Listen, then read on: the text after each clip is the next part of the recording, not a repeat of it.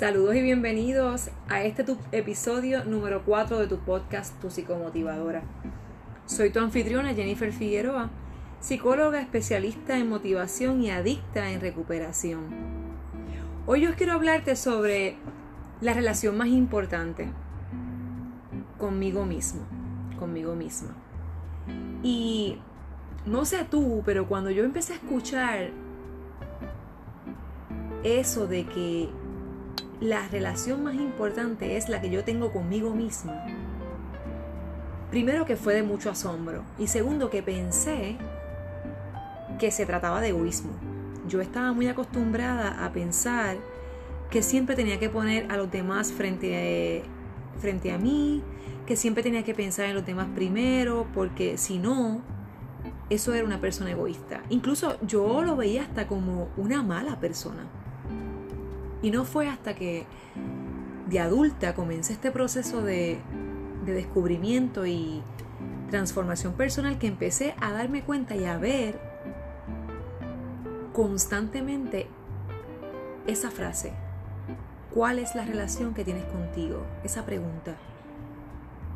O la relación contigo mismo es la más importante o sé tu proyecto más importante. Y ahí comencé a entender que es cierto lo que dicen, no puedes dar lo que no tienes. Partiendo de eso, me gustaría que comenzara hablando sobre lo que es una relación. Hace un tiempo atrás yo siempre he estado en, en constantes procesos de descubrimiento descubriendo mi interior, descubriendo qué pasa en mi pensamiento, descubriendo qué pasa en mí. Por eso estudié psicología. Y yo estuve en estos cursos y escuché que la palabra relación de la doctora Irma Vázquez, que la palabra relación se compone de tres palabras, re, volver, la, lazo y sion de acción. Entonces yo quise darle como esa esa, ese toque mío y me gustó pensar que la relación conmigo misma son esas acciones constantes que yo tengo para conectar conmigo. Y, y comencé a darme cuenta que yo tenía que observar, reconocer e identificar ¿Qué relación yo tengo con mis pensamientos? ¿Qué relación yo tengo con las palabras, con el discurso que yo tengo? Con mis acciones, con el entorno, las personas, mi trabajo, la comida, mis hábitos, estilos de vida, eso que yo considero el poder superior. ¿Cómo yo me relaciono con los lugares, con las personas y con las cosas? Y fue en esa introspección que me di cuenta que yo tenía que trabajar con mi programación porque esa programación que yo tenía, que venía de la familia, de la crianza, la educación escolar, la educación social, se basaban en exigencias en críticas y juicios, comparaciones y dependencias. O sea, lo que componía mi relación conmigo misma era exigirme, criticarme, juzgarme, compararme y depender de algo.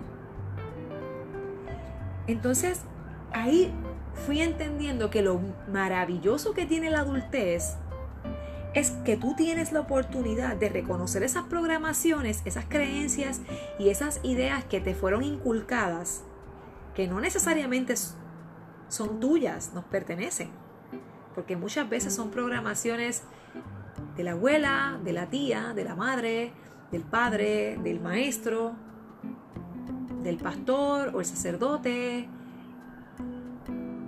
la vecina. Muchas veces son creencias que no son mías, no me pertenecen. Y la oportunidad que me da la, la adultez es yo mirarme y decir, espérate, espera, espera, espera, yo quiero ser diferente, yo quiero cambiar porque siempre tenemos la opción. Y la relación conmigo misma me permite mirar esas programaciones para decir, ok, vamos allá. Me toca desarrollar nuevas habilidades, me toca adquirir nuevos conocimientos y me toca crear nuevas experiencias, porque eso es lo que me va a dar entonces una nueva programación. Dice Cultura Profética en una de sus canciones que me encanta, hay que aprender a desaprender que no es contradicción, que es enmendarse. O sea, no es que yo, bueno, pero ven acá, qué contradictoria eres. Antes pensabas una cosa y ahora piensas otra. Sí, pues así es la vida. Porque la idea es que yo me pueda reinventar. La idea es que yo pueda tener ideas nuevas porque los tiempos cambian. Incluso yo cambio. Y cuando me di cuenta que me toca a mí hacerme responsable de la relación que tengo conmigo misma, empecé a mirar, ok, vamos a ver. Esas exigencias que yo tengo, ¿qué son? Pues mira, siempre estar exigiendo que las cosas sean como yo digo, como yo pienso. Es que tiene que ser así porque es que es la manera correcta. Eso es una exigencia. Exigirme constantemente perfección Nada de margen de error. Porque lo hice mal, se supone que tú sepas, si eres psicóloga se supone que tú tengas ese conocimiento, siempre esa perfección. Perfección del cuerpo, perfección de lo que hago, perfección de cómo hablo, perfección de lo que escojo, perfección. Nada de paso al error. Saberlo todo necesitaba siempre esa exigencia de que tienes que saberlo. Y si a veces venía alguien y me decía una palabra o una frase que yo no entendía, me costaba decirle, ven acá, ¿qué significa eso? Porque me sentía bruta, porque ¿cómo es posible que tú no sepas eso? ¿Cómo es posible que tú no lo sepas? Otra de las exigencias que tenía, la autosuficiencia. No, no, no, yo todo lo resuelvo, no tengo que decirle a nadie lo que me sucede, esto me toca a mí, este es mi problema, este es mi asunto me aislaba porque sentía que tenía que ser autosuficiente y que las cosas tenía que resolverlas yo misma, yo sola. Otra de las exigencias que tenía era la profesión. Tengo que tener un título, yo tengo que convertirme en X o Y persona, porque para ser alguien en esta vida yo tengo que ser esto, yo tengo que hacer lo otro, tengo que lucir de esta forma, tengo que rodearme de tales personas, tengo, tengo, debo, debo, se supone, se supone, debería, debería.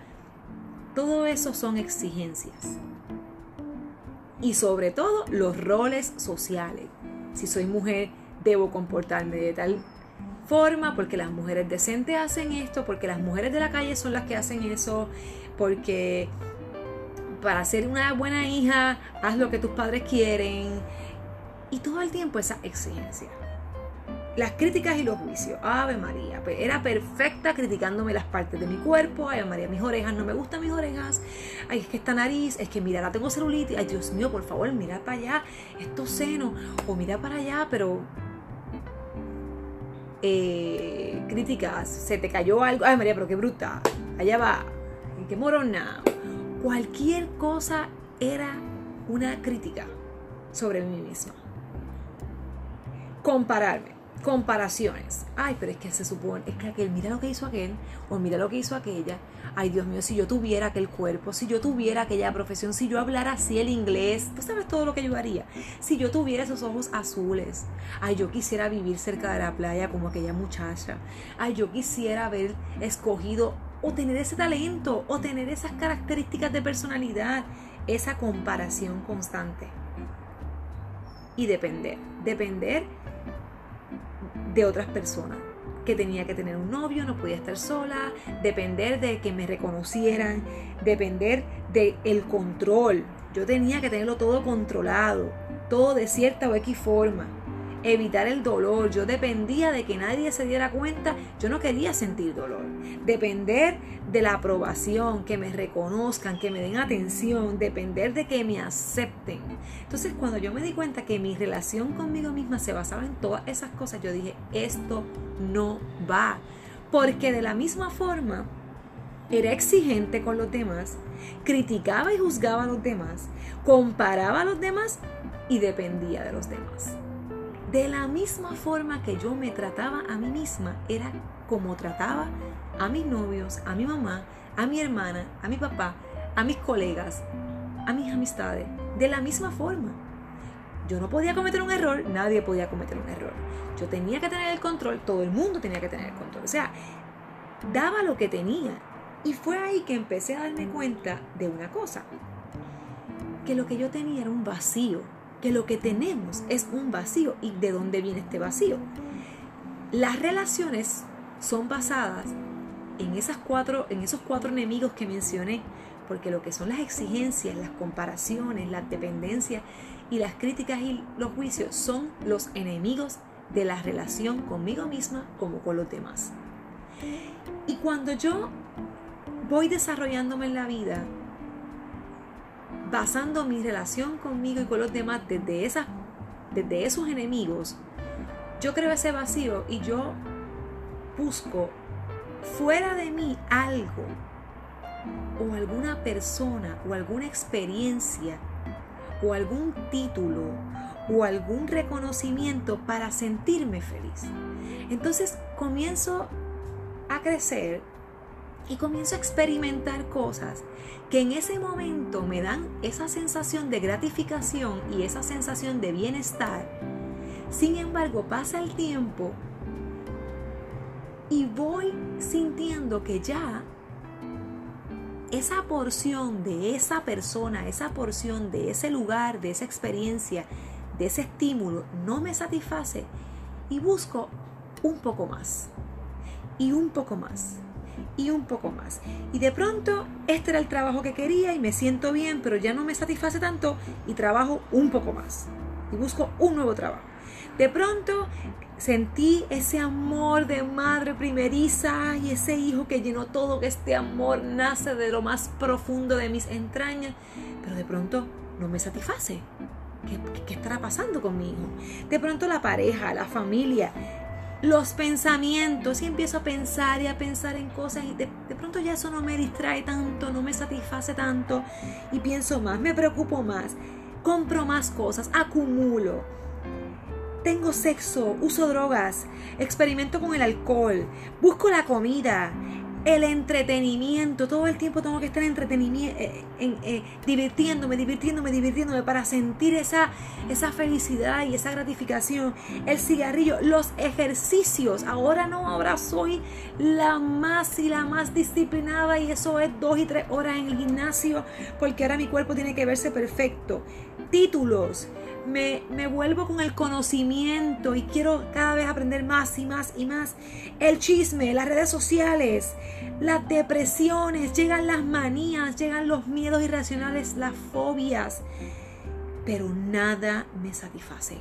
Dios mío, pero ¿qué más he hecho? He hecho todos los cursos, he viajado el mundo, he conocido miles de personas, tengo el marido perfecto, tengo los hijos perfectos estoy en el peso que quiero, hice 20 dietas, me compré, me quité, me mudé y nada me satisface. Y ese es el vacío, el vacío existencial que pensamos que se llena con cosas externas a nosotros. Sin embargo, lo que lo llena está en tu interior.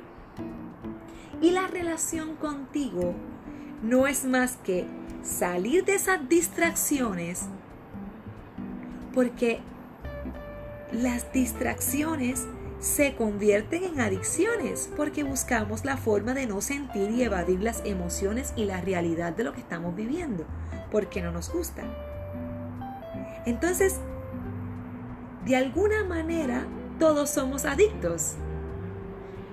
Adictos al trabajo, adictos al control de nuestros hijos, adictos a ser las sobreprotectores, de otros, a ser los sobreprotectores de otros, adictos a tener el control, tener la razón, adictos a la mentira, adictos a la adrenalina, a las excusas, a la pereza, a la comida. Nos volvemos adictos a algo porque como al inicio ese algo, ese alguien, nos dio esa sensación de placer, de satisfacción, de alegría y felicidad, añadimos más dosis buscando esa dosis, buscando esa misma, esa misma eh, sensación.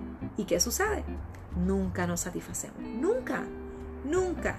Por eso es que escuchamos muchas veces exitosos, deportistas, famosos, gurús, decir, tanto que quería esto y llegué y ahora siento que, que es lo próximo. Porque si buscamos llenar nuestros vacíos existenciales con cosas externas, nunca vamos a lograr satisfacerlo. Porque lo que necesitamos es sentirnos amados, aceptados, respetados por nosotros mismos. Y ahí entra que nosotros necesitamos hacernos conscientes y responsables que la relación más importante es la que tenemos con nosotros mismos. Entonces, yo siempre me he, me he promovido como una adicta en recuperación porque yo era y soy, si no tengo vigilancia, adicta a sustancias, a personas, a cosas, a lugares, a experiencias. Y ser adicta en recuperación es reconocer y darme cuenta que ya nada de lo de afuera es lo que me llena, que yo necesito entrar y recuperarme, regresar a mí, actuar desde mi esencia, volverme introvertida y darle importancia al mundo interior más que al mundo exterior. Para así entonces poder relacionarme con el mundo sin contaminarme y sin afectarme por las circunstancias que sucedan en el momento. No es que no me van a mover, no es que yo no voy a sentir porque sigo siendo un ser humano. Sin embargo, tengo herramientas y capacidades conocimientos y conciencia para desapegarme de esas situaciones y mantenerme concentrada en reconocer que la solución a cualquier situación, a cualquier problema está dentro de mí. ¿Y cómo es? Pues mira, los protagonistas y los héroes de la relación conmigo misma. Conocerme, comprenderme, aceptarme y amarme. Cuando yo comienzo a conocerme, a saber cuáles son mis miedos, mis debilidades, mis virtudes, mis capacidades, a saber cuáles son mis retos, cuáles fueron mis logros, las experiencias traumáticas, a conocer mi historia, a ir a ese pasado para usarlo como referencia y poder saber y descubrir ¿Qué pasó? ¿Qué pasó con esa niña? ¿Qué pasó con esa adolescente? ¿Qué emociones no fueron fueron reprimidas? ¿Qué cosas qué necesidades no fueron cubiertas? Entonces puedo pasar al segundo nivel. Comprender. Comprender que lo que viví fue parte de la historia que necesité para poder ser quien necesito ser. Porque cada experiencia que vivimos y que experimentado y que experimentamos es porque necesitamos vivirla. Entonces comprender que todo lo que pasó, lo que mis padres me dieron, me lo dieron porque eran las herramientas que tenían, eran los conocimientos que tenían en ese momento, las reacciones, las respuestas que yo tuve, las decisiones que tomé fueron basadas en el conocimiento y los recursos que tuve en ese momento. Entonces de ahí puedo aceptar. Pues mira, sí, acepto mis, estas son mis capacidades, acepto que soy una mujer que si no me hago consciente de mí, estoy hablando en mi caso, yo abuso y me vuelvo adicta a las cosas, porque si hay algo que me da gratificación, si hay algo que me guste, que me da placer, me vuelvo adicta a eso. Tanto la comida, como las personas, como los lugares, las cosas, las experiencias, los recuerdos, you name it, lo que sea. Entonces, una vez acepto cuáles, acepto con humildad cuáles son mis capacidades y cuáles son mis defectos, cuáles son mis fortalezas y cuáles son mis, eh, mis áreas de retos, entonces yo puedo amarme comenzar a amarme. ¿Y qué vamos a hacer? ¿Cómo, ¿Cómo vamos a hacer esto? ¿Cómo vamos a comenzar a dar estos pequeños pasos para tener una relación saludable conmigo misma, para tener una relación equilibrada conmigo misma y para poder recuperarme? Porque dentro de mí, en esa esencia, que algunos le pueden llamar esa parte divina, esa parte iluminada, esa parte consciente, eh, esa parte eh, de, de entendimiento y claridad, el nombre no es el, problema. Aquí lo importante es la acción. La acción y la disposición de comenzar a conectar conmigo y a tener diariamente acciones que constantemente me lleven a esa conexión y esa unión conmigo. ¿Ok? Ok, vamos a empezar. Lo primero es que vamos a comenzar a dialogar con nosotros mismos. Vamos a evitar los discursos autodestructivos. Ay, qué tonta soy. Ay, qué bobo, pero qué pendejo, qué estúpido. Suelta todo ese discurso. Vamos a hablarnos y vamos a comunicarnos con nosotros mismos como si fuéramos nuestros mejores amigos. ¿Cómo tú le hablas a un mejor amigo? Si tú le hablas a un mejor amigo con insultos, críticas y juicios, ojo, porque recuerda lo que mencioné al principio, damos lo que tenemos. Y te relacionas con otros como te relacionas contigo. Así que observa, párate frente al espejo, mírate no para criticar ni para mirar si está bonita tu cara, si está fea, solamente mírate para comunicarte, para comunicar que te amo, comunicarle todo está bien, estoy contigo. Hoy estoy dispuesto a tener una mejor relación contigo. Háblate, háblate como si fueras tu mejor amiga, ¿ok? O tu mejor amigo. El segundo, sé lo más importante, cumple tus propios compromisos contigo. A veces cumplimos los compromisos que hacemos con otros y no cumplimos los que hacemos con nosotros mismos. Si haces un compromiso contigo, cúmplelo. En ese caso, yo te recomiendo que escribas lo que quieres lograr en el día. Por la mañana saca 15 minutos y escribe al menos tres cosas que quieres lograr en ese día para contigo, compromisos contigo mismo, contigo misma. Cúmplelos, ¿ok? Ponte límites. Límites al comer, límites al trabajar, límites al relacionarte, límites al, al ver televisión, límites al salir afuera. Ponte límites, ponte, ponte tus propios límites. Tú sabes cuáles necesitas. Otra de las cosas que te voy a invitar es a que conectes con tu yo superior o con ese poder superior como tú lo entiendas, con esa parte que tú consideres que es más consciente y más iluminada de ti. ¿Cómo puedes hacer eso? Ten momentos al día donde te detienes, te sientas y solamente respiras. Respiras y observas tu respiración y conectas con ese momento, sin juzgarlo, sin controlarlo, solamente te sientas y puedes decirte, merezco estar sereno, merezco estar serena, merezco estar tranquila y te sientas y respira. Eso te va a ayudar a conectar con ese poder superior que tienes o ese poder superior como tú lo concibes. Y Sé comprensivo, amable y benevolente y sobre todo amoroso contigo. Permítete abrazarte. Abrázate cuando te das el baño, cuídate, escoge esa comida favorita que te gusta. Ojo, a veces pensamos que las vacaciones, descansar, hoy, hoy, hoy yo me lo merezco, es destruirnos. A veces estamos tan acostumbrados al autosabotaje. El autosabotaje es esa forma de ponernos obstáculos en el medio porque a lo mejor las cosas están bien en nuestra vida y estamos tan acostumbrados a que todo nos a que todo vaya mal que buscamos sabotearnos. Entonces, cuidado con lo que te premias, cuidado con yo me merezco descansar y estés 10 horas viendo Netflix, porque todo eso es parte de las distracciones que buscas para no mirarte, para no conectar contigo, para no aceptar tu realidad. Es importante que sí que te abraces, sí que disfrutes con honestidad. Sé honesto contigo sabiendo qué cosas te hacen bien.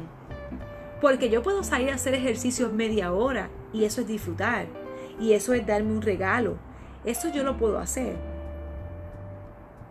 Mientras que cuando estoy constantemente cogiendo el mantecado, el bizcocho, el refresco, el hamburger para sentirme, ay, yo me lo merezco, ojo, cuidado con eso. Practique estos, estos pequeños ejercicios y comienza a tener esa relación saludable, equilibrada, amorosa contigo mismo. Siempre te he dicho que compruebes todo, que no me creas nada, pasa por tu propio pasa por tu propia experiencia. Necesitas agarrar lo que te funciona y lo que no te funciona, suéltalo y despréndete de eso. Soy tu psicomotivadora y estoy para consultas y acompañamiento de forma individual, parejas y familia. Puedes acceder a www.tupsicomotivadora.com y el email es www.tupsicomotivadora.gmail.com.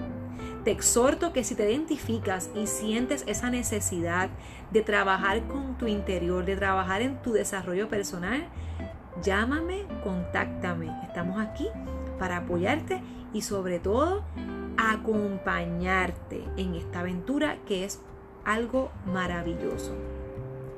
Sé tu proyecto más importante. Te invito a que me sigas en Facebook.